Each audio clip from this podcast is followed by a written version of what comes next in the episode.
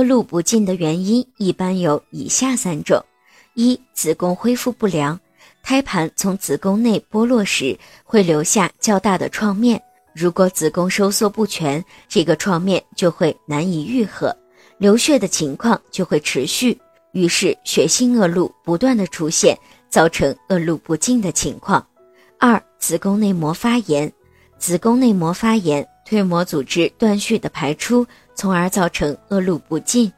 三、宫腔感染的情况，产后如果没有定时按照正确的方法保持外阴清洁，有可能会造成宫腔感染，引起子宫内膜炎或者是宫颈发炎。